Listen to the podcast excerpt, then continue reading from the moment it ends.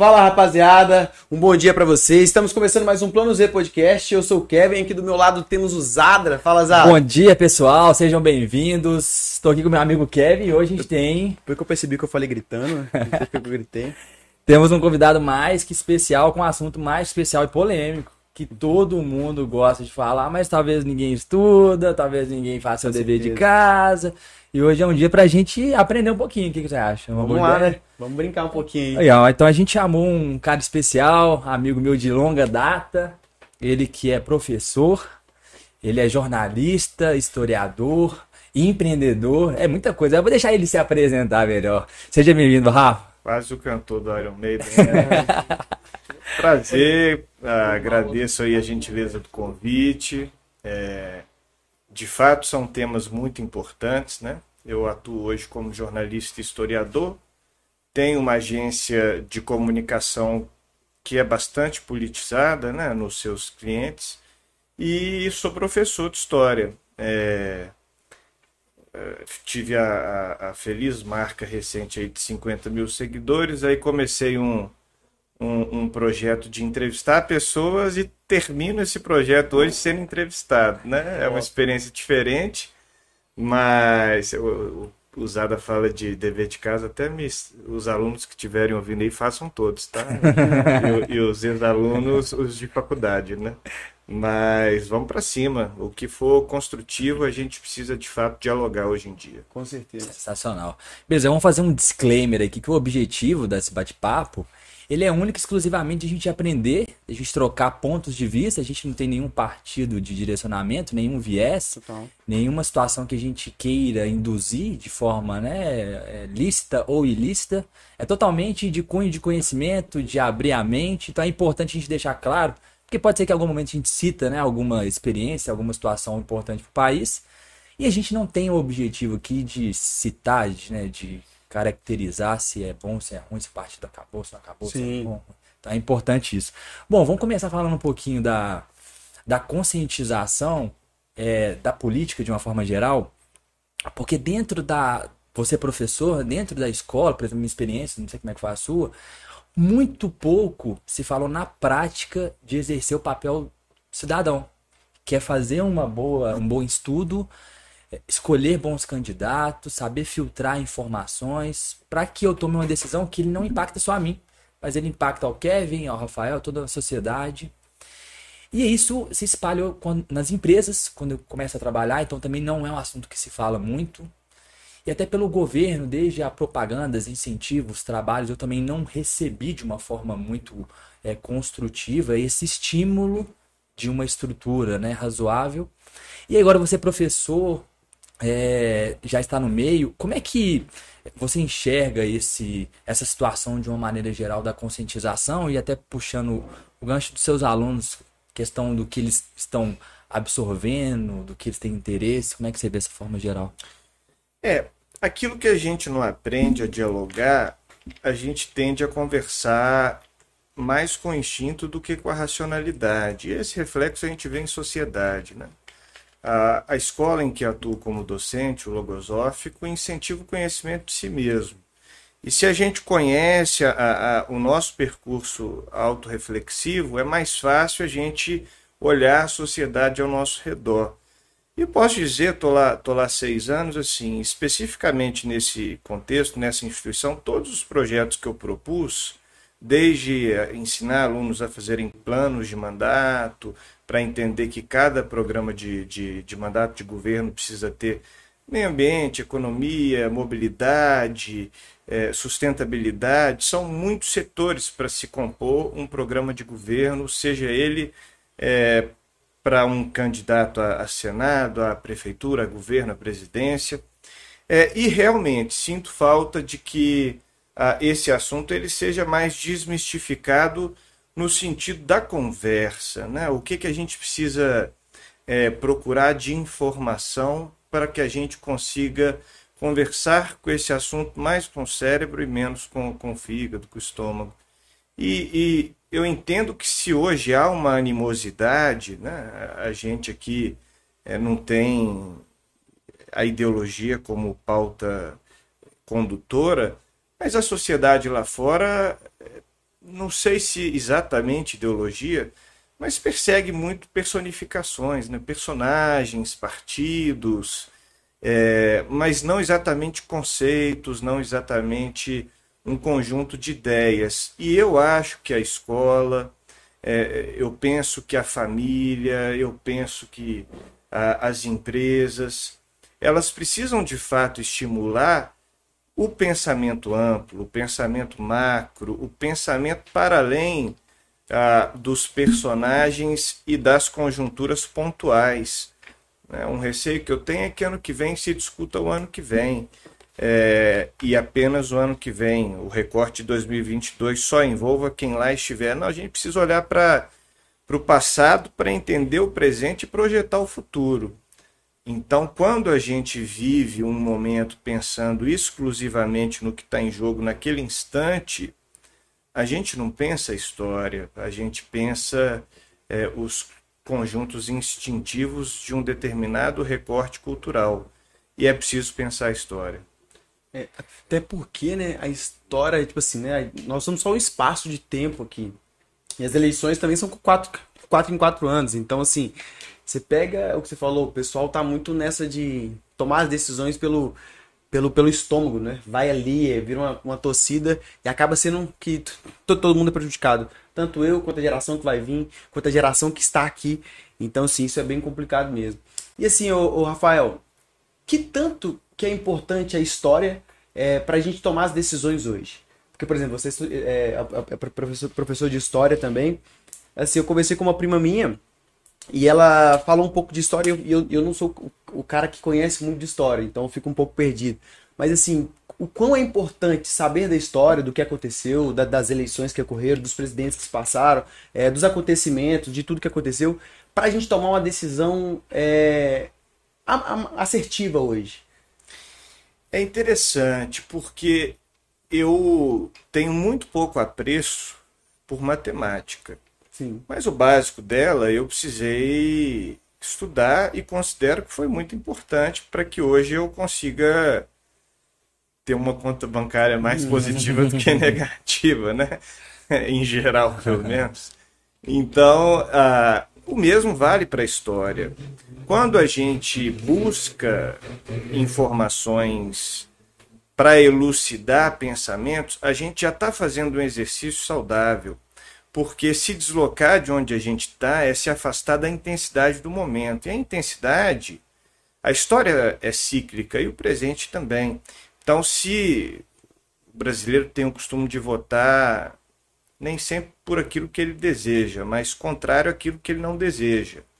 Então, a intensidade do momento, a gente costuma votar por rejeições, e eu entendo que é por essa leitura do recorte circunstancial.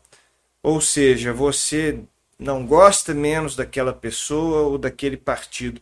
Mas espera lá, é, quantos anos tem a nossa democracia mesmo? Então só a Constituição ela tem 32 para 33 anos, é uma Constituição muito jovem o direito ao sufrágio universal, ou seja, todos poderem votar, e mesmo esse detalhe que você trouxe, que parece para nós jovens algo enquanto uma regra, nós temos a eleição de quatro em quatro anos, ou dois em dois, se for considerar Sim. municipal, é, também é algo muito recente. Então, a nossa história, 388 anos, por exemplo, desses 521, a escravidão foi normal regulamentada, legal, fazia parte da lei, por 133 anos, ela não é um conceito legitimado, embora nos primeiros anos da sua abolição o sistema ainda fosse muito confuso. Então não dá nem para dizer que a gente tem 133 uhum. anos de liberdade plena. Então a história é entender que na maior parte do tempo brasileiro, por exemplo, o Nordeste foi a região econômica mais importante pelo ciclo açucareiro. Pelas minhas contas, em 4, 5, 6 anos, a gente vai inverter isso, porque o século do ouro trouxe para o Sudeste, e aí a modernização se deu em outra frente, mas a nossa história é composta de muitos capítulos e muitas camadas. Quando alguém se propõe a votar com uma linha cronológica de pensamentos, reflexões. Bom, então eu vou. Por como é que eu vou votar? Eu vou ler o plano de governo, ah, mas eu não sou um grande leitor. Tudo bem, você tem a síntese do plano de governo no plano de governo. Você vai analisar o currículo de um candidato, você vai identificar se ele já tivesse sido um parlamentar, qual foi o seu conjunto de votos, então ele se posicionou no decorrer da, da do seu mandato de que forma, é, se ele tivesse sido um parlamentar, ele apresentou quais relatorias, quais projetos, quais desses se tornaram leis, ou se a pessoa não é do meio político, que também é frequente, também é corriqueiro, às vezes até saudável, que não surja do meio político, qual é o conjunto de experiências profissionais que aquela pessoa tem é, na sua vida a, a, acadêmica, na sua vida. Bom, qual foi o circuito? Eu entendo que todo voto é válido. Não importa se é no Lula no Alckmin, no Serra na Dilma, no Aécio na Dilma, no Haddad ou no Bolsonaro, no Lula ou no, no Bolsonaro. Se esse voto envolveu um percurso reflexivo, eu entendo como uma escolha assertiva. Então, eu acho que, é, é, é, é no meu entendimento, na minha compreensão, todo processo individual de escolha política é válido e saudável desde que enfrente um percurso é, que passe por pensamentos. Sensacional. É, e até é, o exercício prático que eu também tento fazer é enxergar a situação do Brasil, porque pode ser que em, em um determinado momento, quando a gente vai votar, e até pelas experiências, pelo plano, e até também a crítica de fazer um projeto que a gente sabe que não é viável ou que não é a situação específica, é, entender que às vezes um partido, uma ideologia, um profissional, a experiência para aquele momento pode fazer muito sentido e refletir em várias outras áreas. Vou dar um exemplo hipotético, mas um país que está sofrendo com uma economia, com desemprego lá nas alturas e gente que já trabalha com isso que tem um, uma experiência profissional consolidada no, no, meio empresarial e que consegue fazer negociação com investidores, que pode trazer um resgate para o Brasil. Talvez no momento crítico do estrutural, pode ser que seja uma pessoa que vai fazer esse, esse reflexo, fora todos esses critérios que, que você disse. E aí, até fazendo uma pergunta um pouco polêmica, mas eu não tenho o objetivo aqui de hum. Menosprezar ninguém e nem julgar, mas falando de democracia, eu gosto muito de ouvir opiniões contrárias. E eu, eu escutei durante muito tempo pessoas assim: é, a democracia não faz sentido, não é justo. Mas por quê? Gostei da, da, do primeiro pensamento, mas vão entender por trás. E aí trouxeram a ideia do seguinte: é, tem pessoas que não fazem o dever de casa, que não estudam, que são influenciados por qualquer coisa, que 50 reais para levantar uma bandeira, eu já vou votar ali, eu até falo que vai votar e não vai votar, não estão preparadas. Então esse, esse ambiente democrático de, do peso igualitário e não mais, às vezes, uma equidade uhum. do que a pessoa está fazendo, estudando, percurso, buscando informação. E aí eu queria ouvir de você o que, que você acha desse posicionamento em relação a, a esse peso. Se faz sentido, se não faz, porque eu achei muito interessante refletir, pô, realmente, essa pessoa não faz nada, não, não lê nada, não tem o menor interesse, é influenciado por qualquer partido, ou pelo, pelo ódio, pela raiva, ou pela rede social que não gosta daquela pessoa, aí quer criticar e, e gera aquele conflito até que ponto a democracia de fato me fez refletir, abrir a mente. Ou seja, eu não tenho ainda o martelo, mas a reflexão é muito legal. O que, que, você pensa? Como é que a gente pode conversar sobre isso? Não sei se dá para ver em casa, né? Mas a minha, minha camisa é uma democracia e o confirma. Isso. É, então, obviamente, eu sou um, um apaixonado pela democracia e entendo que é preciso ter um respeito por ela. Mas eu, ah, nessa linha provocativa, é, eu lembro de ter dado muita risada, mas ao mesmo tempo ter ficado muito desesperado. Depois das últimas eleições, um dos institutos, se não me falha a memória, o Datafolha, fez uma pesquisa que era a pergunta era: você ah, aprova o regime democrático? Você aprova a democracia?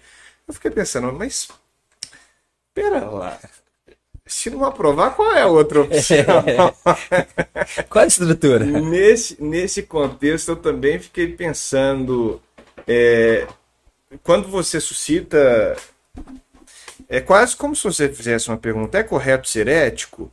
Mas veja bem, se a pessoa votar não, ou se ela defender que não, às vezes, qual, quais são os limites, né? E a democracia, ela, sobretudo, eu gosto muito uh, de um historiador, uh, Tocqueville. Ele, para mim, resume a democracia como poucos. É um sistema que, para ser saudável, precisa de vigilância permanente.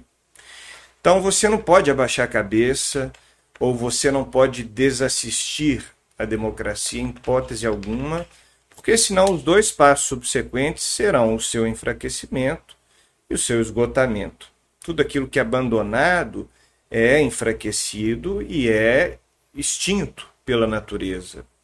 Então ele pensa isso sobre a democracia e eu sou um, um, uma pessoa que entende a lógica da mesma forma. Se a gente deixar de, de ter vigília, a democracia, a gente tem problemas.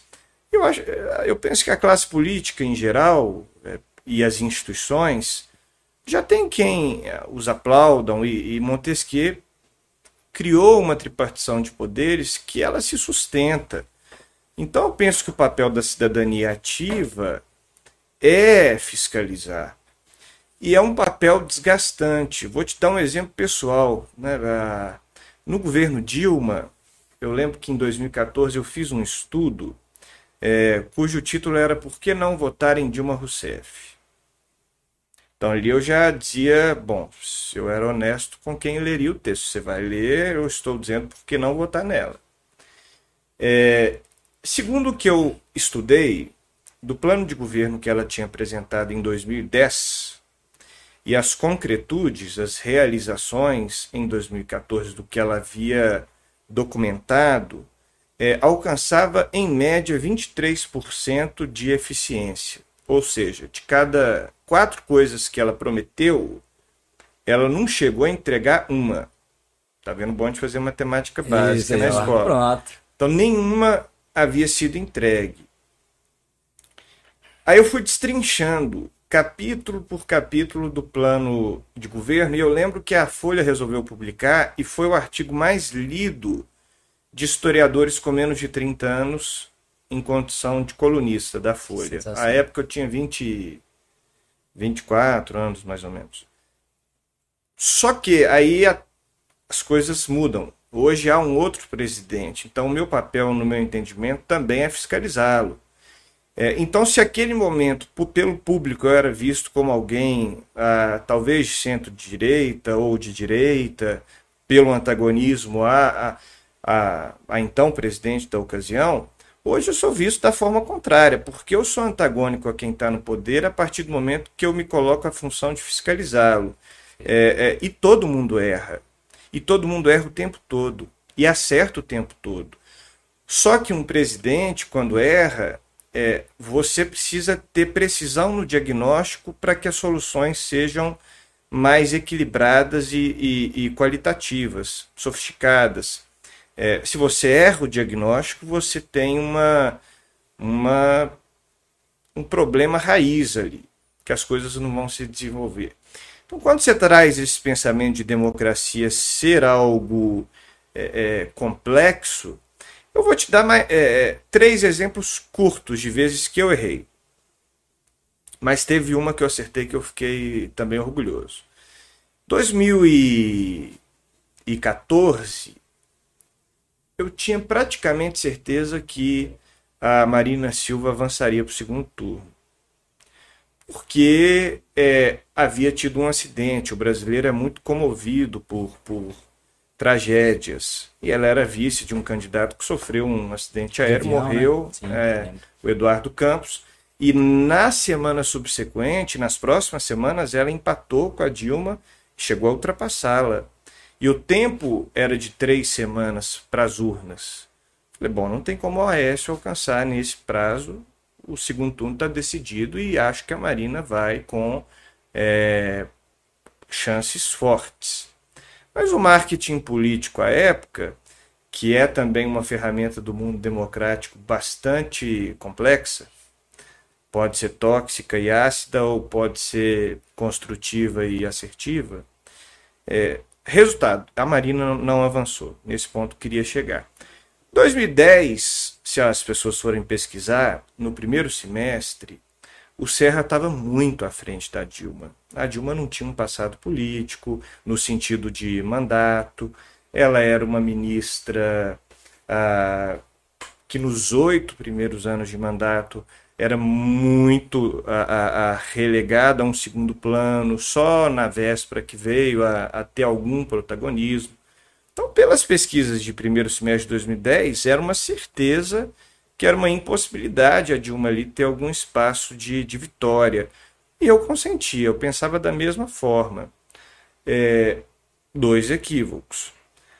Em 2018, é, tudo bem que outros fatores pesaram. Novamente, a comoção nacional ela atuou no episódio da facada e não falo isso no sentido crítico. Uma facada tem que chocar um país mesmo. É, é humanamente impossível você não ver um fato como esse e entender que ali a democracia também estava sendo golpeada. Você tinha um candidato, é, como qualquer outro, deveria ter o seu espaço de fala ah, ininterrupto e foi interrompido de uma maneira drástica.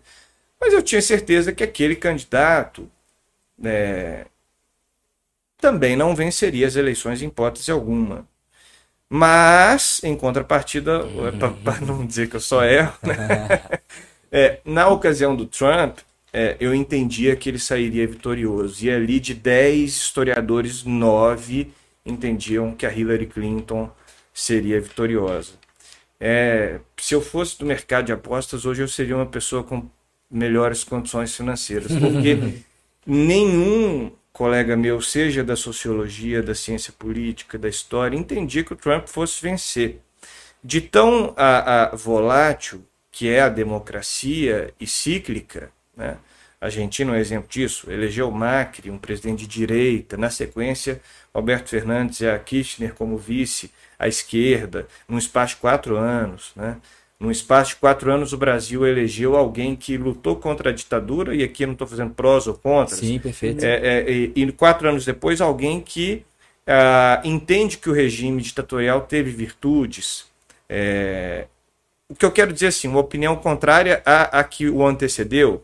Então, a democracia ela é, sobretudo, é, uma construção e uma desconstrução. Muito rápida, curto prazo. Ágeis, é, e surpreendentes. Para fechar esse raciocínio, o cara mais votado da história dos Estados Unidos se chama Joe Biden. O segundo cara mais votado da história dos Estados Unidos, de todos os tempos, em quaisquer conjunturas, se chama Donald Trump. E na mesma eleição. Não estamos falando de eleição diferente. Caraca. Ou seja, se tira o Biden, o Trump é a maior figura em termos de votos da história, o maior fenômeno eleitoral. Só que teve o Biden, que nem entendo como um fator Biden, entendo como um fator anti-Trump. Mas o pró-Trump foi uma força política tão relevante quanto, porque é a segunda mais forte da história dos Estados Unidos.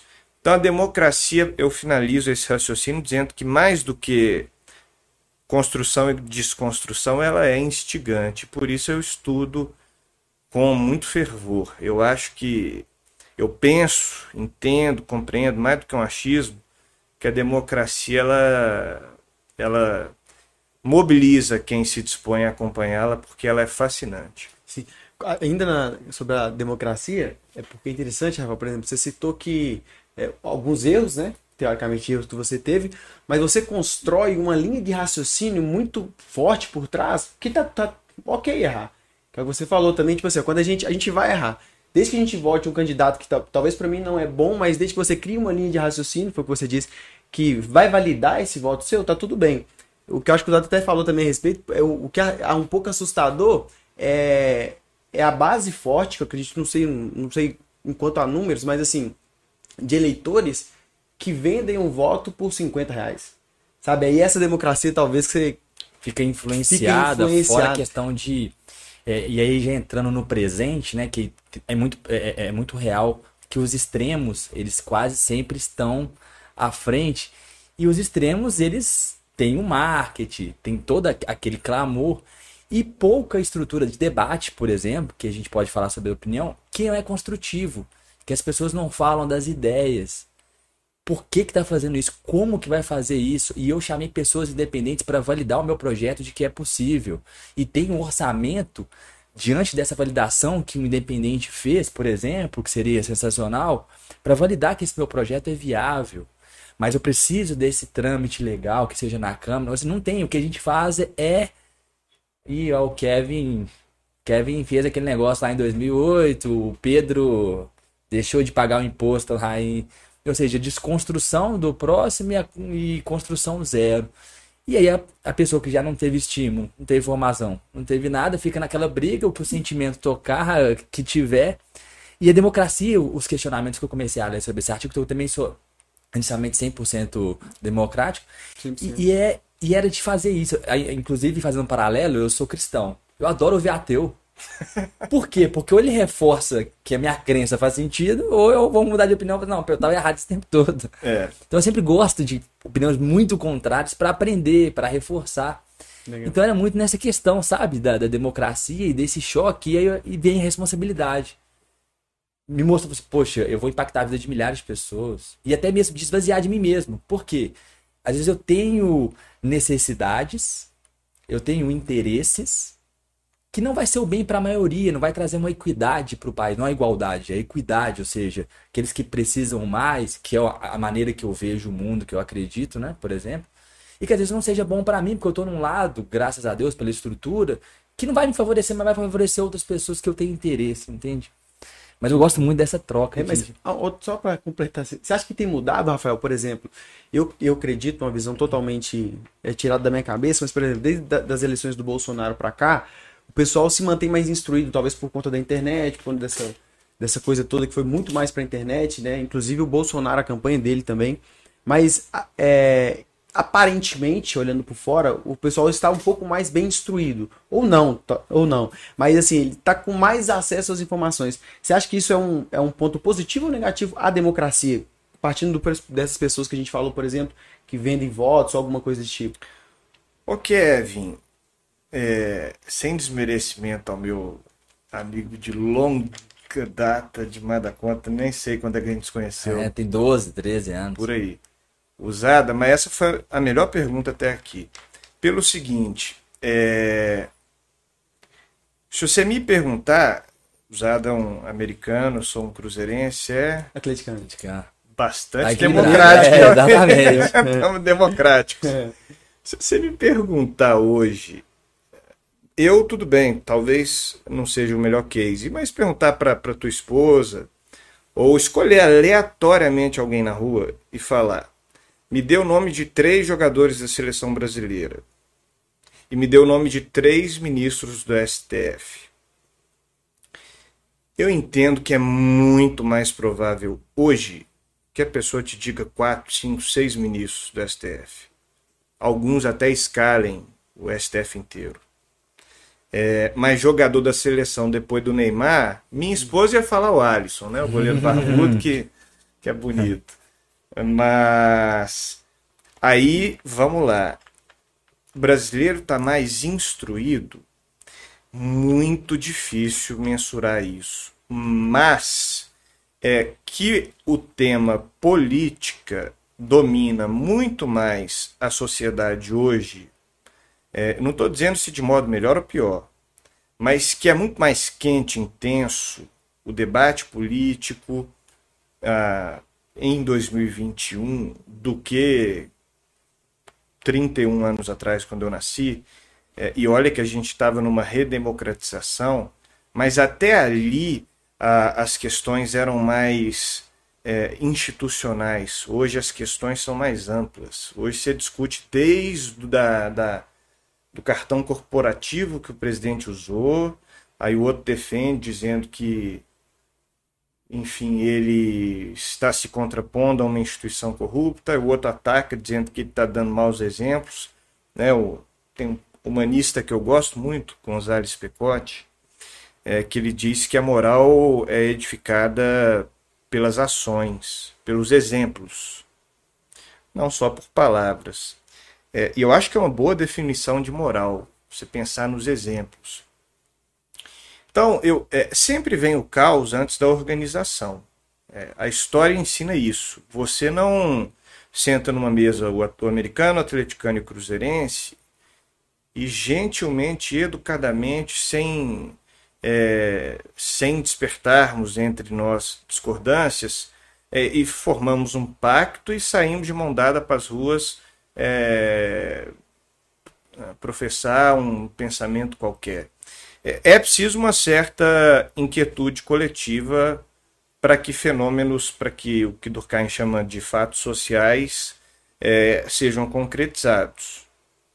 Não estou dizendo que precisa ter quebra, quebra, quebra, não é nada disso. Não estou falando sobre revolução. É, tem anos que a gente não tem é, revoluções sociais, mas a gente tem mudanças individuais que levam a conjunturas coletivas é, de alternância. Então, eu diria que é, eu, eu, sou, eu sou otimista e pessimista ao mesmo tempo. Eu entendo, eu tenho muito receio do que vai ser o ano que vem. Tenho muito receio, porque eu entendo que você desgastar relações pessoais, familiares, profissionais, por política, é ultrapassar a linha tênue. Mas eu penso que deve ser discutido, deve ser conversado.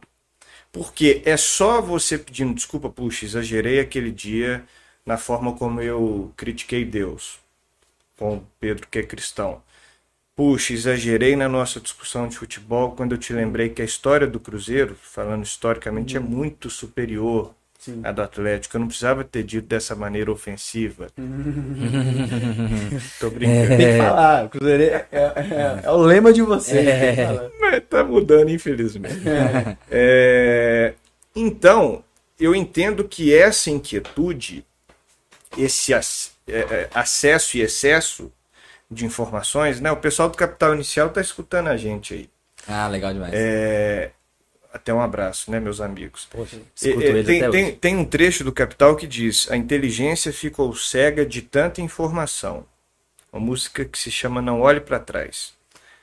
Realmente, a inteligência fica cega de tanta informação, mas depois ela é como se fosse a nuvem ela sai e você enxerga as coisas de uma maneira menor do que, melhor do que você via antes.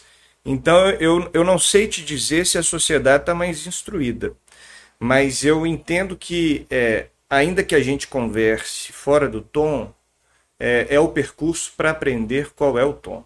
Legal. Dou como exemplo minha relação com meu pai. É, até talvez os meus 20 e poucos anos, 22, 23, 24, é, até os 24 a gente consentiu 100% é, é, nos termos eleitorais da, do universo político e democrático.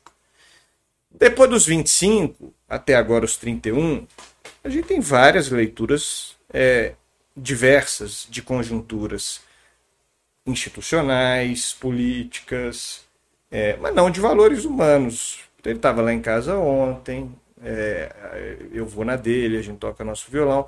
É, mas já estivemos em alguns momentos estremecidos. Mas nunca chegamos às vias de fato nas palavras, na, na ofensa, porque é, a gente sabe e soube e saberá é, o, o, o limite. E você só aprende o limite é, errando e acertando. Então eu prefiro uma sociedade que fale muito política, ainda que com divergências, do que uma sociedade que fale pouco. E digo mais, para mim é um desfavor debate eleitoral só acontecer em agosto do ano que vem, depois em, outubro, num segundo turno. É, poxa, e, e todos os outros três anos não vão ter um debate, não vão ter essas pessoas, o presidente e os seus postulantes, adversários, intercambiando, é feio o presidente Bolsonaro conversar com o ex-presidente Lula, para os dois é feio. Eu tenho certeza que nenhum dos dois quer. E nem tenho certeza se vão estar disponíveis na hora que for o momento X. Pode ser que um não vá, ou que o outro não vá, ou que os dois não apareçam. E aí tomara que todos os outros ganhem espaço, se os dois se recusarem, porque os dois já se recusaram historicamente. Sim. O Lula, todas as vezes em que ele esteve muito à frente, ele não participou da plenitude dos debates. E o Bolsonaro, depois de se recuperar, também não foi aos debates. Eu entendo que é um desfavor que ambos fazem. Sim. E entendo que é um desfavor esse sistema, em que a gente só debata política.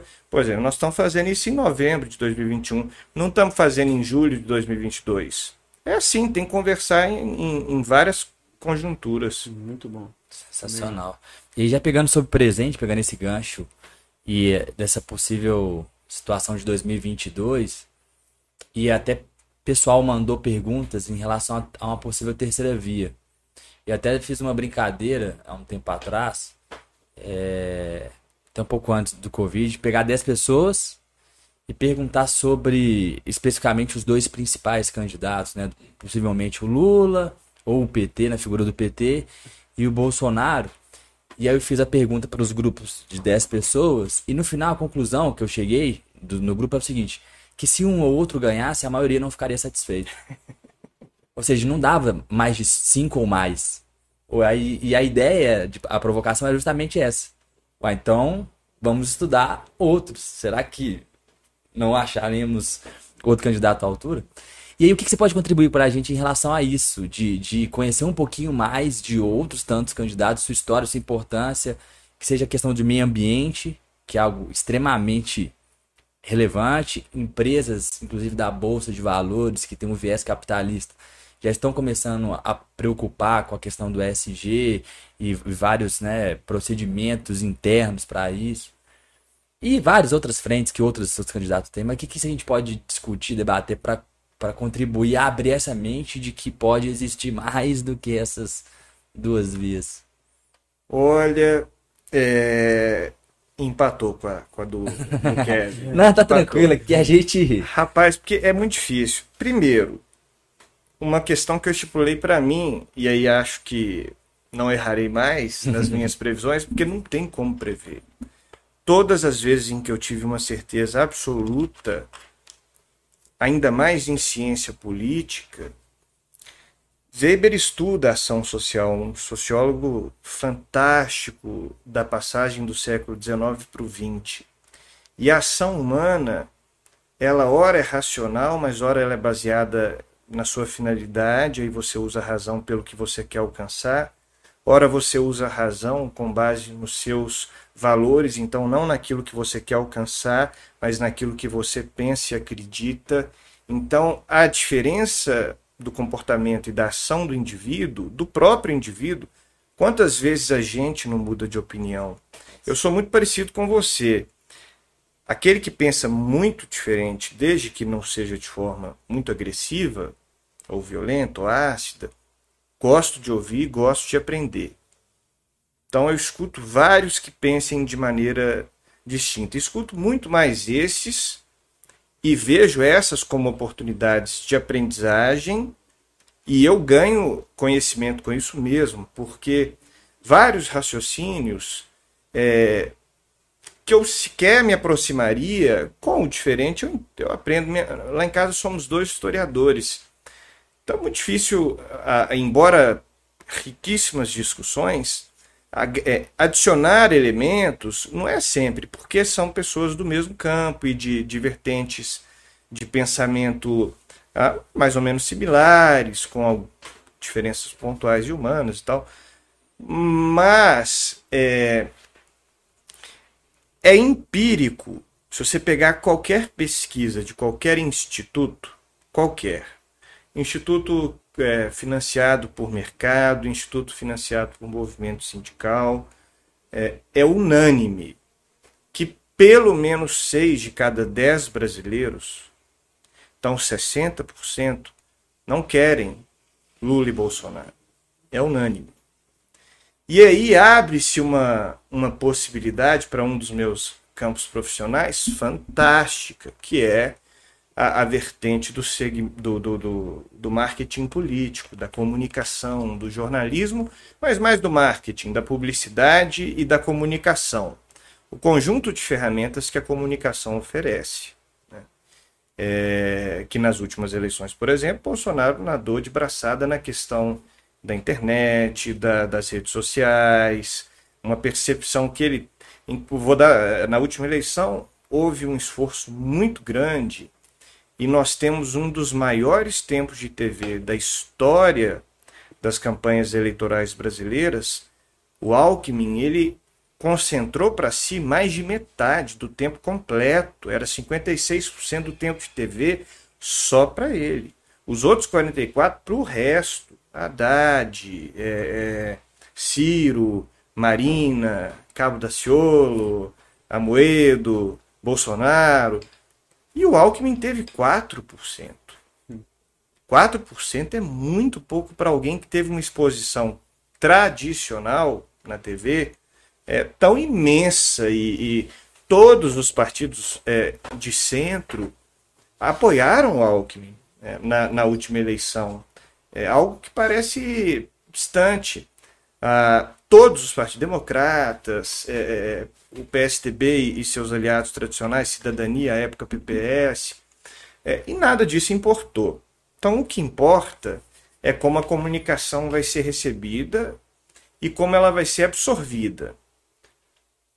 Eu lembro que o Aécio, em 2014, nos debates, usava muito o brasileiro precisa de altivez. Eu lembro que eu fui no dicionário lá, o que, que é altivez? O que, que esse cara está falando? E mais ou menos irritado, porque eu achava que ele tinha que ser um candidato competitivo. Eu achava, como, como acabou no fim sendo. Aquela foi uma eleição muito disputada. E é tudo que eu queria para aquela eleição. Eu, eu entendo que 2014 ninguém podia ganhar com muita folga que é a história do titular e do reserva. Se o titular não tem um reserva, ele vai se acomodar. E na democracia, as eleições é, é bom que sejam no sufoco.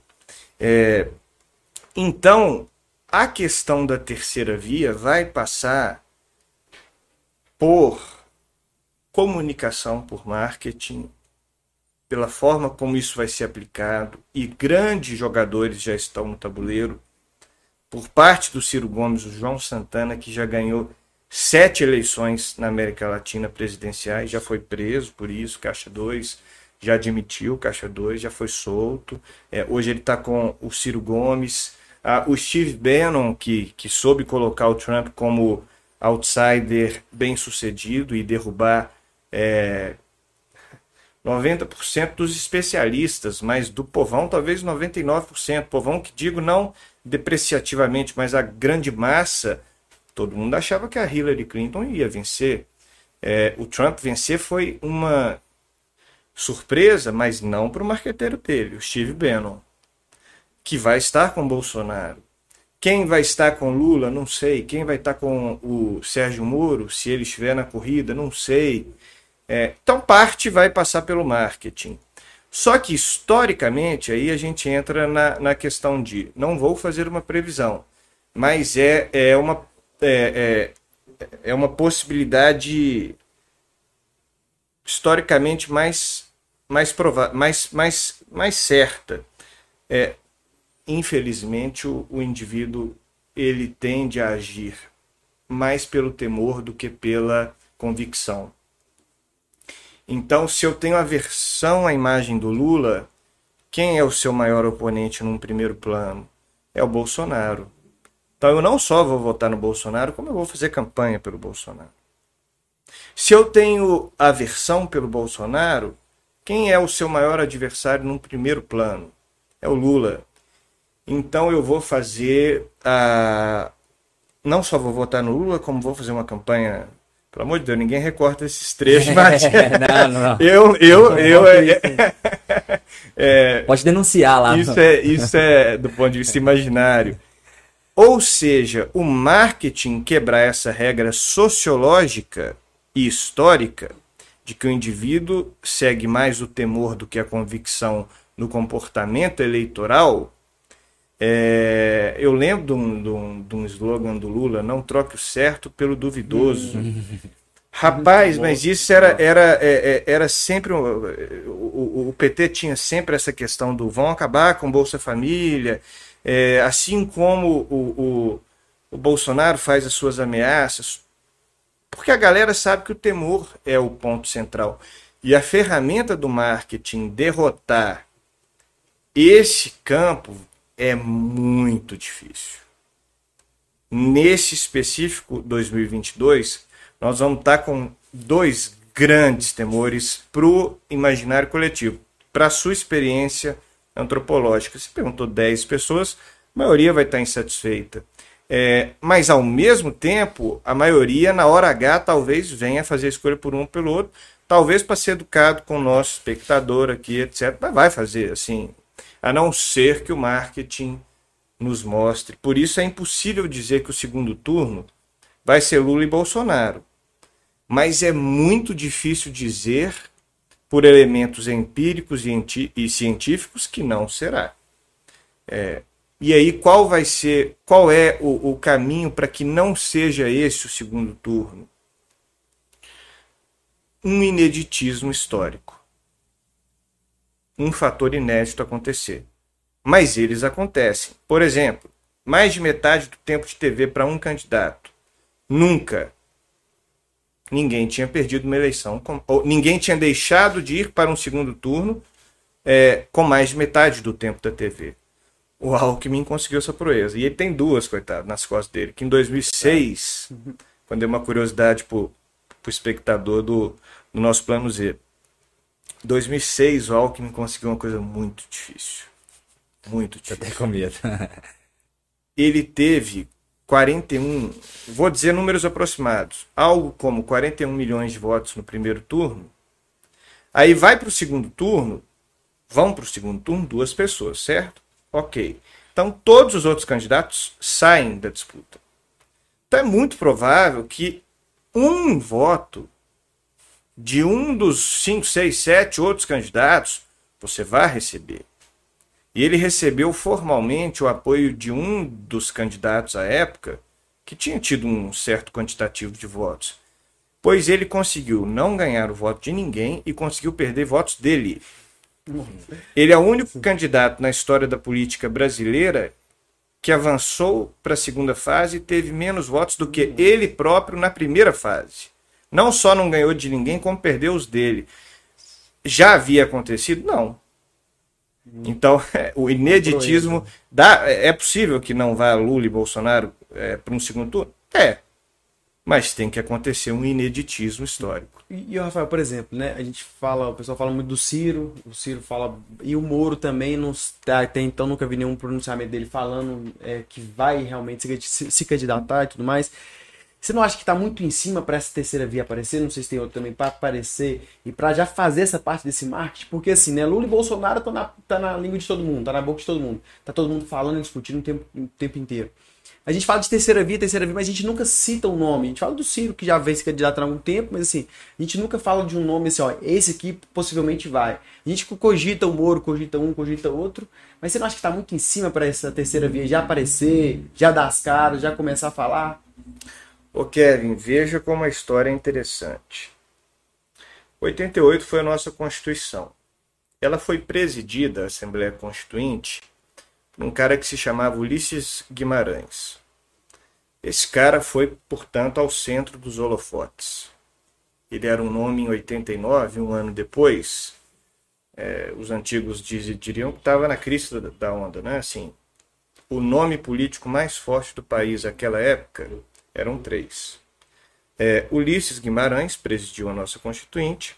Mário Covas governava o mais rico estado do país, São Paulo é, e Leonel Brizola, o único político da história do Brasil a ser eleito governador em dois estados. Brizola governou o Rio Grande do Sul e o Rio de Janeiro. Esses eram os três nomes até seis meses antes. Tinha mais ninguém com uma história na linha do que você está dizendo, Sim. muito mencionada do Sim. ponto de vista midiático ou mesmo cotidiano. Seis meses antes, ninguém diria que para o segundo turno iria uma pessoa diferente desses três: o chefe da Constituição, o chefe de São Paulo e o político habilidoso. No sentido, não é que eu ame o Brizola, mas habilidoso de ganhou a eleição em dois estados, ninguém nunca fez isso uhum. para governador. Seis meses antes, quando ninguém dava nada por nada, Silvio Santos me aparece vou ser candidato. Subiu para as pesquisas. Coisa mais caricatural que já aconteceu, porque ele era a mesma coisa que ele é hoje.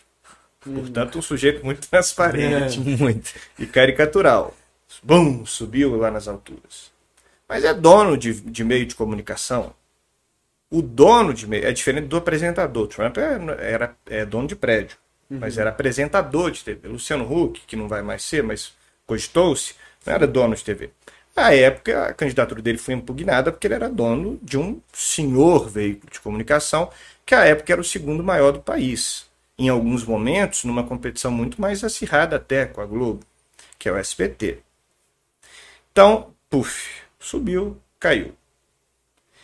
É, ok, cinco meses antes, por meio do marketing, um cara de Alagoas que ninguém nunca tinha falado ou ouvido falar, pela ferramenta do marketing, surgiu cinco meses antes. Então é como se aparecesse em março, abril do ano que vem. Março, abril. Por isso a gente só diz que o tabuleiro está fechado quando ele Tá fechado. Tá fechado. Collor, Fernando Collor de Mello, né? É, o Collor surgiu, vum, já despontou, tirou Ulisses, depois tirou Lula, depois tirou, oh, Lula não, esse também nem tinha surgido ainda. Tirou Brizola, tirou, tirou todo mundo, foi primeiro lugar. E o Collor era mais ou menos como o Bolsonaro. Devia ter de TV. Bolsonaro, se não me falha a memória, tinha 14 segundos. O Collor, se não bobear nem isso, tinha 8, 10, 12 segundos. Segundos, era um partido é, é, é, menor do que o menor partido brasileiro que existe hoje. Menor do que o menor. Tinha nenhum partido in- ineficaz. E o Lula era a representação dos metalúrgicos, que, com todo respeito, é, não tem o apelo de massa que uma bolsa de valores tem, que, que um governo de São E nada contra o metalúrgico. Ele pode ser muito melhor pessoa, pior pessoa. Não é isso que a gente está dizendo. Nós estamos dizendo em impacto efetivo em voto, relevância é, é, de capital eleitoral. O sindicato dos metalúrgicos não é maior do que é maior do que o governador de São Paulo e sua máquina é, estadual? Não. É maior do que o cara que fez a Constituição? Não. É maior do que o cara que governou dois estados, o maior estado do Sul, é, um dos maiores estados do, do, do Sudeste, que já foi o maior do país, é, e foram para o segundo turno Collor. E, então, o que, que eu quero dizer? É que não só foi uma terceira via, como foi uma quarta via, tirou a primeira, a segunda, na verdade, a quarta e quinta, porque é, os três mais prováveis foram excluídos do tabuleiro. Mário Covas, governador de São Paulo, tchau. Ulisses Guimarães fez a Constituição, tchau. Presidiu a Assembleia Constituinte, não fez, mas. É, é, é, e, e, e, Ulisses, e o Brizola, tchau. Então, assim, é, é, eu consinto com você. Muito difícil aparecer. E mesmo Ciro, embora ele esteja fazendo um trabalho de marketing que, do ponto de vista, volto a dizer, não da, da, do apreço pessoal, mas do ponto de vista técnico, quem o acompanha nas redes sociais sabe que ele está tá seguindo a cartilha do, do, do, do, do bom tecnicismo marqueteiro, é mesmo ele. Aí tudo bem, o Sérgio Moro é muito interessante o que você disse, né? Agora ele faz seus primeiros movimentos no jogo. Escreveu anteontem para a Cruzoé sobre o Plano Real, marcou a data de filiação partidária, que vai ser 10 de no... 10, que inclusive tá, tá, tá chegando essa semana agora. Isso. É, E aí, vai se filiar ou vai anunciar uma pré-candidatura presidencial? Qual vai ser o desfecho? O que, que ele pensa sobre. Aí coloque qualquer assunto tirando corrupção. Qualquer... O que, que ele pensa sobre é, é, é, a queim- as queimadas na Amazônia? Eu não faço a menor ideia.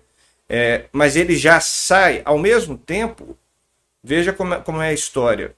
As pessoas só conhecem e admiram ou é, não admiram o Moro pelo seu papel com a justiça.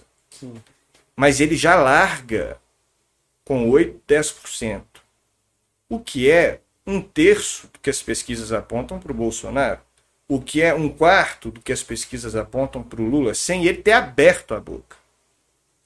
Então há que se desprezar o potencial eleitoral de alguém assim, que sem ter se manifestado já larga com um terço do tamanho do outro, um quarto do tamanho do outro, quatro anos depois do auge da, da atividade jurídica que ele conduziu, a Lava Jato, a operação que ele protagonizou, está longe do protagonismo. Quatro anos na história, tchau e benção. Já larga, sim, então ele tem uma largada relevante. O suficiente para eu achar que pode ser que ele vá para o segundo turno? Não, eu também penso como você. É, o percurso para uma terceira via no Brasil é muito difícil.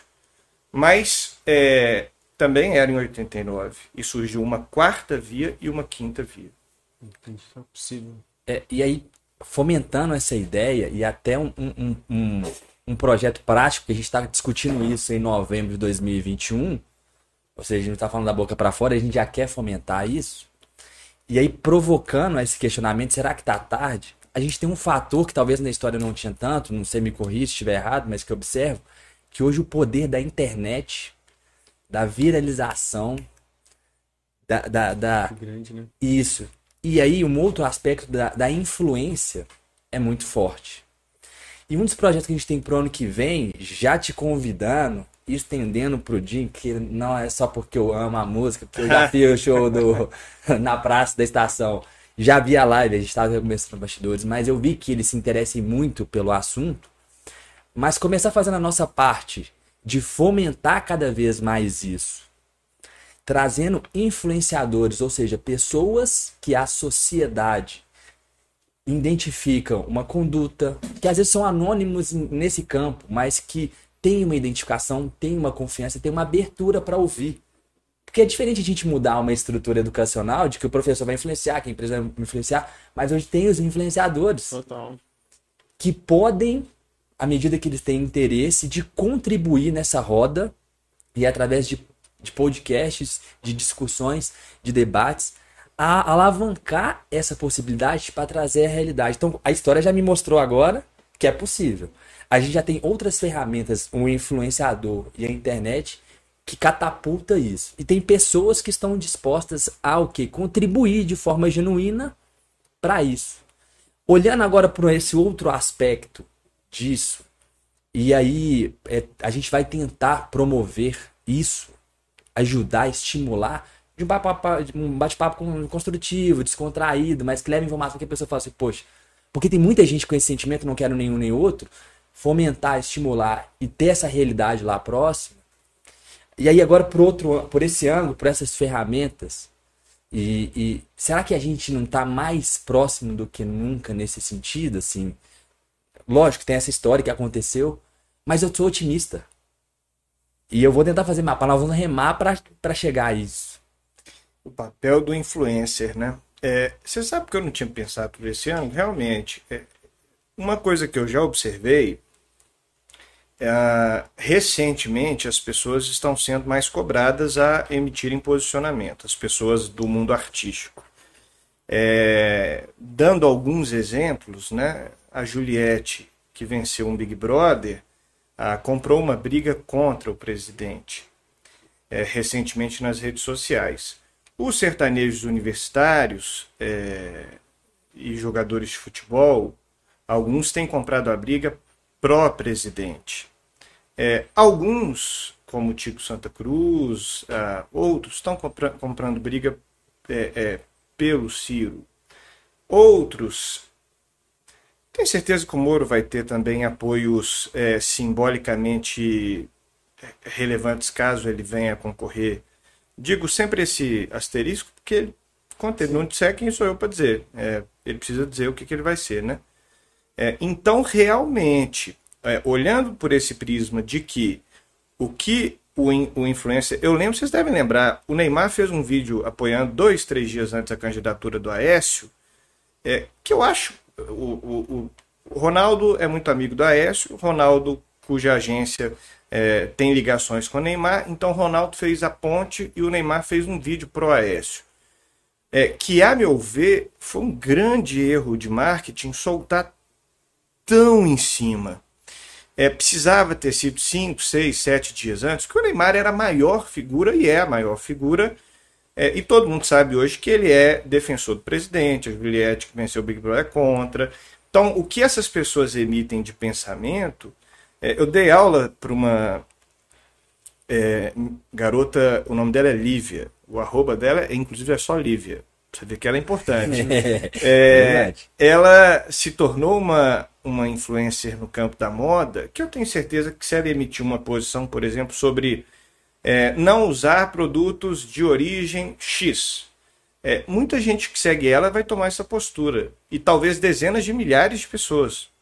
É, então, quando o, o, Pedro apresenta esse viés de que o, o influencer hoje talvez seja muito mais relevante do que tempo de TV, do que o debate da Rede TV e da Record ou da, da Band. É, com todo respeito nessas né, emissoras, mas é, a minha esposa, que é historiadora, eu trabalhando numa campanha à prefeitura em 2016, ela não ficava acordada para assistir, quem dirá. é, da Globo ela viu. É. Da Globo ela viu. Então, assim, é, essas pessoas podem ter papel fundamental, e aí você está tendo um lado visionário, porque aí nós estamos indo para além da rede social. Isso. É, é, é o, o pós-rede social é o digital influência. O papel dele na política é algo que eu nunca tinha refletido, mas que é, há um potencial de fazer um estrago é, é relevante. É, relevante, porque, por exemplo, o Bruno e Marrone, ambos são muito bolsonaristas. Aí muita gente falou, pô, o show desses caras nunca mais vai lotar com a minha com o meu amadurecimento eu pensei né anos atrás talvez eu tivesse pensado isso porque como o Bolsonaro está no centro do poder ele é o centro do tiroteio é, da rejeição né? Esse é o problema quem está no poder é o centro da rejeição e pode ou não ser o centro da aprovação. Igual o Trump falamos agora mesmo ele era o centro da rejeição mas foi o segundo maior centro de aprovação da história dos Estados Unidos. É, talvez nisso o Bolsonaro se inspire. Se não tiver um Biden, é, o Bolsonaro ganha de novo. É, e, o que eu quero dizer, os shows do Bruno Marrone, depois que eles resolveram expressar suas opiniões políticas, lotou, lotou sold out, sold out, esgotado, esgotado. Então, assim, é muito, muito maluco esse pensamento. Realmente, é, é, ele trouxe um, um, um, viés que penso de ser quase impossível esse tabuleiro ser quebrado de alguma forma. Mas nesse mesmo bate-papo você traz o pensamento de que nunca estivemos tão próximos de revirar o tabuleiro como estamos agora. Então estamos em um impasse muito complexo. E Esperamos é, ano que vem para ver. E a ideia, é, a ideia é fomentar isso. E até em campos práticos, assim. Como diz o poeta, tudo pode acontecer, tudo pode acontecer ou nada. e a gente gosta dessa troca, até de, nos bastidores, no dia a dia, Sim. de ficar horas e horas conversando, porque é justamente isso que vai a, crescer, amadurecer a gente. E até em campos práticos, o que eu vejo de influência, por exemplo, a gente segue o Bruno Perini, que é um cara, não sei se você conhece, se você acompanha, é um cara extremamente técnico, se pauta muito pela história também, pela, pelos é, é, é cânticos, é, os, os contos é, gregos e tudo mais.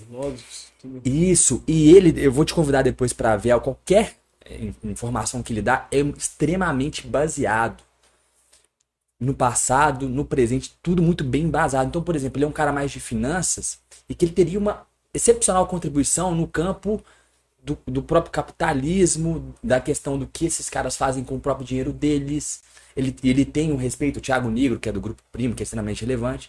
E a gente vai pegar outras pessoas em outras áreas que é importante, seja da segurança, ou seja, da polícia, o que, que é possível fazer. Inclusive, minha família tem, tem viés militar, até assim, como é que tá hoje? O que, que a gente pode fazer de fato? E fomentar essas práticas de. Vamos trazer um terceiro. É possível fazer isso? Trazer essa construção do, do país como um todo. E se há uma reunião dos influencers mais e, importantes... E aí você chegou no ponto, exato. Em exato. torno de uma candidatura, qualquer... Aí tudo bem, a pessoa vai ter que ser uma das que estão aí. É, surgir uma outra pessoa, eu acho mais difícil porque a 89 era a nossa primeira eleição de voto direto. Então, tudo era muito novidade. Hoje, uma pessoa surgir do nada é mais difícil porque a gente tem acesso há muitas frentes, mas se essa rede de influenciadores decide se voltar para o candidato X, Y ou Z, ele ganha uma musculatura principalmente entre o público é, que vai votar pela primeira vez ou que vai votar pela segunda vez ou que está desiludido, aí volta nos que você conversou, 5, 6, 7, 8. E brasileiro desiludido com política é quase como fazer sol e chuva. Sempre tem sol ou chuva. Hoje tá, agora está chovendo em algum lugar no Brasil e está fazendo calor em outro. Então, realmente é um fator que pode impactar e que talvez não esteja sendo visualizado. Porque, por exemplo, o Ciro, quem mencionei que faz uma pré-campanha tecnicamente interessante, embora Caetano Veloso, Tico Santa Cruz, esses caras o apoiem, e ele, ele criou recentemente um quadro que chama Ciro Games. Aí ele chama uma galera nova para conversar. Mas ele ainda não fez uma rede de influenciadores como você aqui imagina comprarem o seu conjunto de ideias. Então, esse pensamento ele ainda não é vislumbrado no campo do marketing. E pode ser que, é, é, quando ele venha a ser aplicado, ele cause um efeito diferente do que o curso da, da corrida presidencial até o momento aponta. Né? É, e porque também a questão do influencer, quando você, por exemplo, citou a, a sua aluna, né, Lívia, que, por exemplo, se ela fosse defender algum produto que não vai com alguma coisa, questão de animais, essas coisas, é uma causa dela e ela vai levar isso pro resto da vida. É uma filosofia que ela leva, isso aí não que seja imutável, mas pra, é dela, é uma coisa que para ela talvez seja que tenha um valor. Quando a gente faz, demonstra o nosso apoio a um ser humano, a um presidente, por exemplo, é, eu posso declarar apoio a você, mas amanhã tudo que você falou para mim você não, não cumprir na frente. Então acredito que existe um pouco de medo também dos influenciadores, dos influencers, né? De apoiar totalmente, por exemplo, você vê, acho que é muito mais contra, existe muito é. mais influência contra o, o, o presidente claro. ou a política, apontando o dedo, por exemplo, para o Bolsonaro, sempre assim, do que a favor. Mas com certeza, é porque eu tava vendo um, um cara na internet, ele era a, a, apoiou o Bolsonaro e agora falou que só pega na guitarra que o Bolsonaro pegou depois que o Bolsonaro, que ele viu o Bolsonaro preso a, Entendeu? Então, tipo assim, essa posição, acho que o influencer ainda vai ter um pouco de receio de apoiar 100%, porque é, é, é muito mutável, né? Sim. Principalmente a política. Sim, e, e, a questão do apoio direto, talvez é uma via, mas até a provocação inicial é do apoio indireto de fazer um bate-papo de estudo. E é perfeito. Das ideias. Das né? ideias. Então, vou, ideias. vou pegar os quem são os maiores influenciadores financeiros. Por exemplo, o Thiago Negro fez no canal dele que eu estudei e eu vi. Ele estudou o histórico dos candidatos. Ele explicou o que, que eu entendo hoje para negócios, para o dinheiro, o que, que é bom para o Brasil. Então ele vai dar a opinião dele ali. No campo dele. No campo dele. E aí o outro vai dar no campo, nos campos artístico, cultural e, e, e, e tudo. E tudo nisso, ou seja, a gente vai ter pessoas independentes, influenciadores, que naquele conjunto, naquele mapa. Defendem as ideias. Isso. E tendo esse intermediador, ou seja, essa pessoa que vai apresentar para o povo, olha, é genuíno, é um debate, vai estar ao vivo, todo mundo vai participar, tem esse intuito. E olha, pela opinião desses influenciadores nas suas áreas que lhe competem, que vivem, que é genuíno, que ele entende que é melhor para o Brasil, indica-se que ele pode ser a via. Às vezes não direto, mas o indireto. É. A, a, racionalização é o passo após o caos, né?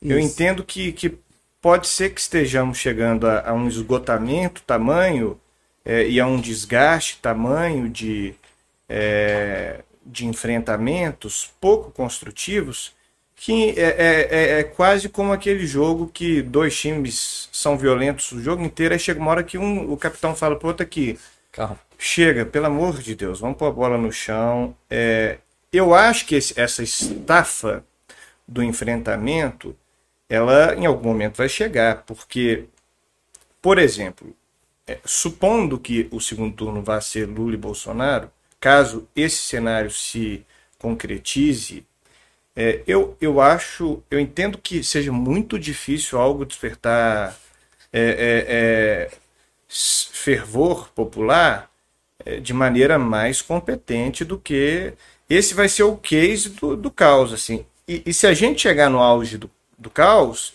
é, com, com figuras buscando racionalizar, calma, gente, peraí. É, é, por que você gosta? Me fala três virtudes dessa pessoa. Aí não gosto disso, daquilo, daquilo outro, daquilo outro, daquilo outro, daquilo outro, daquilo outro, do outro. Tudo bem. Mas o que, que você gosta? Ah, não, é, é, a mesma história. Eh, colocando num, num, exemplo, se você virar o cara que gosta do Lula ou do Bolsonaro, né? Então vamos pegar o, o que gosta do é, Lula. Se você tirar dele as palavras Bolsonaro, é, Globo, é, fascismo, genocida e ah, mais uma, o cara que gosta do Lula, ele vai ficar um tempo mudo, um tempo mudo assim. Se você pegar o cara que gosta do Bolsonaro e falar com ele, ó, você não pode falar comunista, você não pode falar PT, não pode falar Lula, não pode falar MST, não pode falar CUT. E nem um fala fascista, outro comunista. É isso mesmo. O cara que gosta do Bolsonaro vai ficar um tempo mudo. Então, eu, eu entendo que está na hora é, desse percurso que você pavimentou, de cada um no seu nicho, é, propiciar debates e digo mais, é, há público para isso. E o que que nos dá, enquanto ferramenta empírica, para a gente saber que vai ter público, além dos exemplos que você citou da área financeira? Se você pegar a audiência da Rede TV, somar com a audiência da Band, somar com a audiência do canal Cultura, da TV Futura é, e da TV Brasil, então, tirando Record e Globo, se você somar a audiência dessa galera e o Bolsonaro falar, eu vou fazer uma live em que vou revelar se vou ou não ser candidato em 2022. Se você somar todas essas audiências e a live do Bolsonaro, vai ter mais gente na live do Bolsonaro. Então, é, é a gente está fazendo um podcast que é uma ferramenta interessantíssima que o cara vai escutar. Tá, tem gente vendo domingo, tem gente que vai, vai escutar. É, é, ou seja, sempre vai ter aquela pessoa ávida por ouvir. E quanto mais isso for é, é, leve, quanto mais isso for, é, é, não vou usar a palavra entretenimento, mas próximo de uma linguagem atrativa, é, é, parece que o cara gosta do caos. Mas é porque ele só está tendo à disposição o caos. Se você oferecer para o brasileiro, é, é, a mesma, mesma coisa de, de, de me perguntar. É, Cruzeiro foi campeão da Copa do, do Brasil em é, 13, 14 foi brasileiro. Um, dos, um desses dois anos é, teve uma Copa do Brasil que a gente ia para pênalti todo jogo, quase o enredo padrão do atleticano. Aí alguém perguntou, puxa, mas não é muito mais gostoso vencer? Eu falei, não, de jeito nenhum.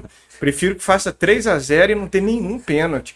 Então, assim, o brasileiro, ele é interessado pelo caos quando ele só tem o caos. Se você for reparar, a gente gosta do futebol. Futebol que agride? Não, do drible. Se você for reparar, a gente gosta da festa. Da festa que, que usa droga? Não, do carnaval. Todo mundo tá feliz, samba, avenida, do não sei o quê. É, é, então, assim, o brasileiro se dá bem com a felicidade, a gente se dá bem com a alegria. Não adianta o mundo da política tentar nos apresentar é, que o, o, caminhar dos fatos se dá pelo confronto e pelo enfrentamento. O brasileiro não é assim. Ele está assim porque os protagonistas é, precisam de sangue no olho e de rejeição do outro. Se você perguntar é, para o Lula, você quer o Bolsonaro candidato ou não, você pode ter certeza que ele vai dizer que quer. Porque qualquer outro frente a ele tem grandes chances. Porque muita gente não gosta dele. Se você perguntar para Bolsonaro se ele quer o Lula candidato, é muito provável que diga que quer, porque qualquer outro também é, vai ter muitas chances contra ele. Então, é, a política ainda é retroalimentada é, por motores ah, de, é, que desconstroem. Mas o dia que a essência do brasileiro é unir razão e nichos, é, é, é o cara do, futebol trocando uma ideia, é o cara da finança falando, não, pô, já pelo meu ângulo, é, é, é, é uma galera da educação dizendo, sem invocar. É, eu, eu entendo, eu penso que a gente, quando se inspirar na, na história, quanto menos apaixonado for um cientista, é, é, melhor você estará amparado. Vou dar um exemplo de dois caras. É, muito se fala, por exemplo, todo historiador é marxista. Mentira, eu não sou. Ah, não, mas deve admirar o, uhum. algum. Não, não, não. Mas tem uma frase dele. Não, não, não gosto de nenhuma. É, é, é, não tenho Marx como referência. Não tenho Marx como modelo. Estudo porque tem que estudar. É, foi alguém relevante. Aí a gente volta por relevância é impactou capital social. Mexeu com a vida de pessoas é relevante. Eu posso amar ou odiar o Bolsonaro, um dos dois, mas eu tenho que ter respeito pela relevância dele. Sou obrigado a ter, porque ele mexe com vidas. Independentemente da leitura pessoal que eu venha ter, se é para bem ou para mal. É, ao mesmo tempo, aí usei um exemplo da esquerda, Karl Marx. Né? É, é, e era muito interessante, que é um exemplo verdadeiro. Na faculdade, é, é, é, provavelmente eu era o único. Talvez tivesse mais um, assim, que, que, que fosse antagônico a ele. Mas aí o, o exemplo contemporâneo que se tem da, da, da antemão é Olavo de Carvalho, o guru do conservadorismo tradicional. Bom, então se você não gosta do Marx, provavelmente você tem nele uma referência. Também não. ah, mas ele te incomoda menos do que o Marx. Você desgosta mais do Marx. Não, desgosta igualzinho. Tudo bem, um está na direita, outro está na esquerda. Mas é, se você me perguntar, você tem a opção de ficar cinco anos numa ilha deserta ou cinco anos ganhando dinheiro sendo motorista do Marcos ou do Olavo de Carvalho, estão escutando o que esses caras têm, eu fico na ilha, reflito, olho para o coqueiro, é, vejo as ondas, porque são pessoas que, na sua intelectualidade, se apaixonaram pelos seus objetos de estudo. É, eu já fui apaixonado pelos meus objetos, todos já fomos, todos somos. É, eu ainda tenho paixões que quanto mais eu me distancio delas, é, hum, eu entendo que mais lúcido eu fico. Legal. E frequentemente eu tenho bons mentores na vida que direcionam. É, você está agindo uh, de maneira apaixonada. O exemplo mais presente fora do âmbito familiar, um cara que chama Henrique Portugal. Henrique Portugal era tecladista do Skank, agora é cantor. É... é a pessoa mais sábia que eu já conheci fora do âmbito familiar. Muitas vezes é, ele interrompe um raciocínio meu para dizer: você está notando a veemência com a qual você foi é, é, construindo esse pensar? Você já está um militante. Hum. É, e ele sempre tem razão. Quando eu me pego pensando, é por isso a posição do cientista político cientista é muito difícil. Você citou o Dinho. O Dinho é um cara que experimenta no campo artístico, musical, cantor do Capital Inicial, é uma coisa muito parecida com a que eu é, é, enfrento, que é, é se propor a, a, ao que Tocqueville trouxe, a exercer a vigilância da democracia. Se vigiar, é, ou seja, você se propor a, a visualizar as é, imprecisões para oferecer possíveis rotas é, de correção, é algo muito desgastante. Seria muito mais fácil para mim gostar do Lula e do PT, ou gostar do Bolsonaro e da sua família. Agora, quando você desgosta, porque você visualiza as deficiências é, de um modelo e do outro modelo, aí você precisa sair, depois de um tempo, você precisa sair fazendo o que eu estou fazendo. Desativar Facebook, é, focar na sala de aula e me tornar um professor melhor, é, decidir que os ciclos se encerram. Então, meu ciclo como analista político no presente se encerra hoje. Então, estou conversando com vocês, com vocês vou conversar sempre, mas é, é, fiz artigo para a Folha, fiz para o Estadão, fiquei muito feliz com os 50 mil seguidores, mas eu sou feliz como professor. Eu fico feliz com outras coisas. Eu fico feliz com várias coisas, mas eu sou feliz como professor. É...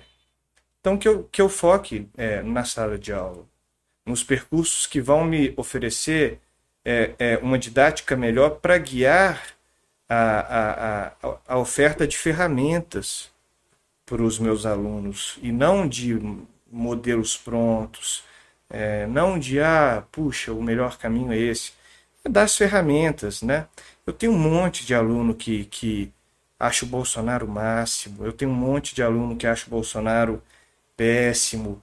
É, e toda vez que me perguntam, eu faço cara de paisagem. Eu pecava, porque na condição de analista político, como hoje ele é o presidente, eu me posiciono contrário a todos os erros dele.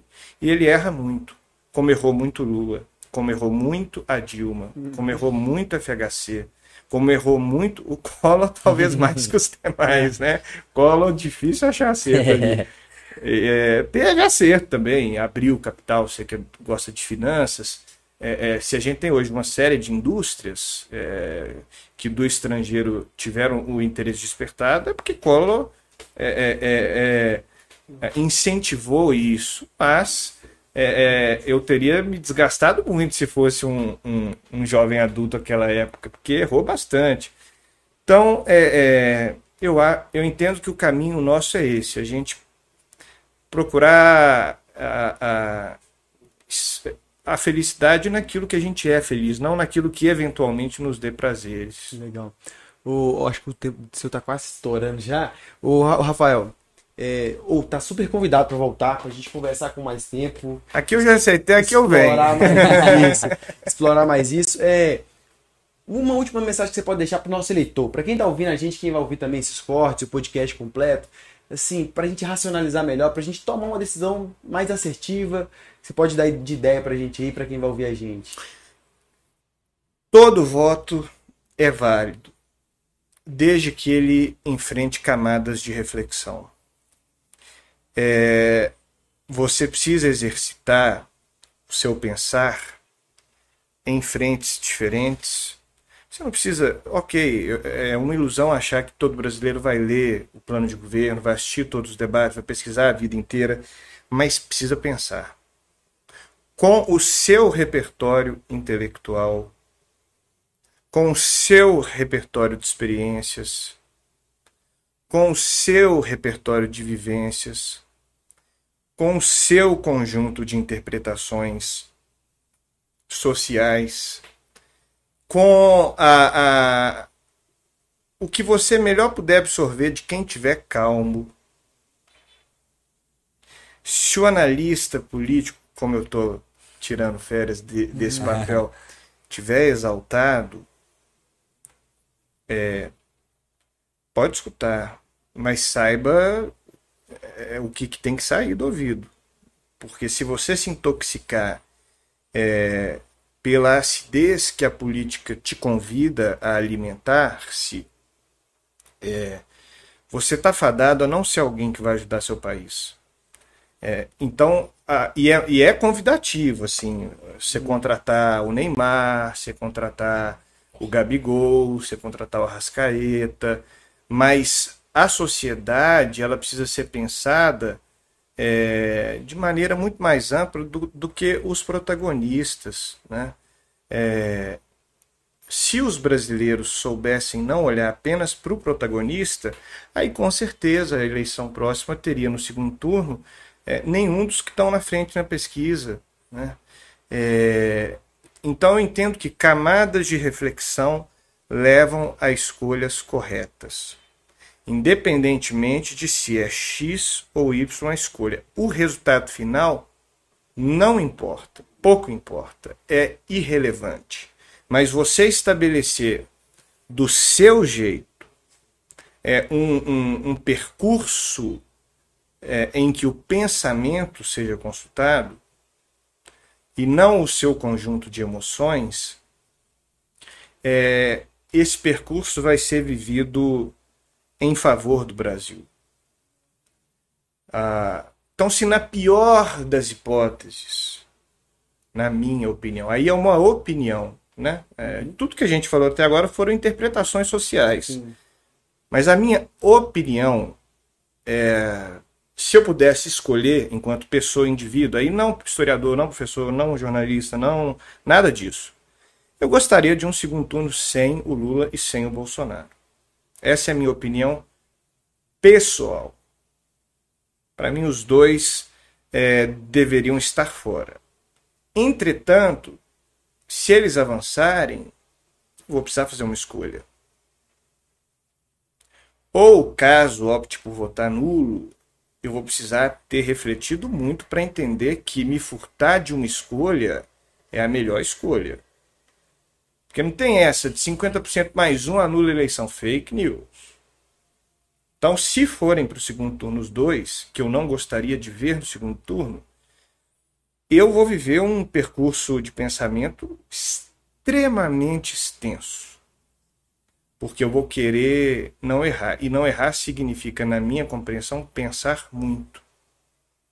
Então, que o eleitor, que o ouvinte, que o espectador pense muito, ouça muito, reflita muito, mas que saiba.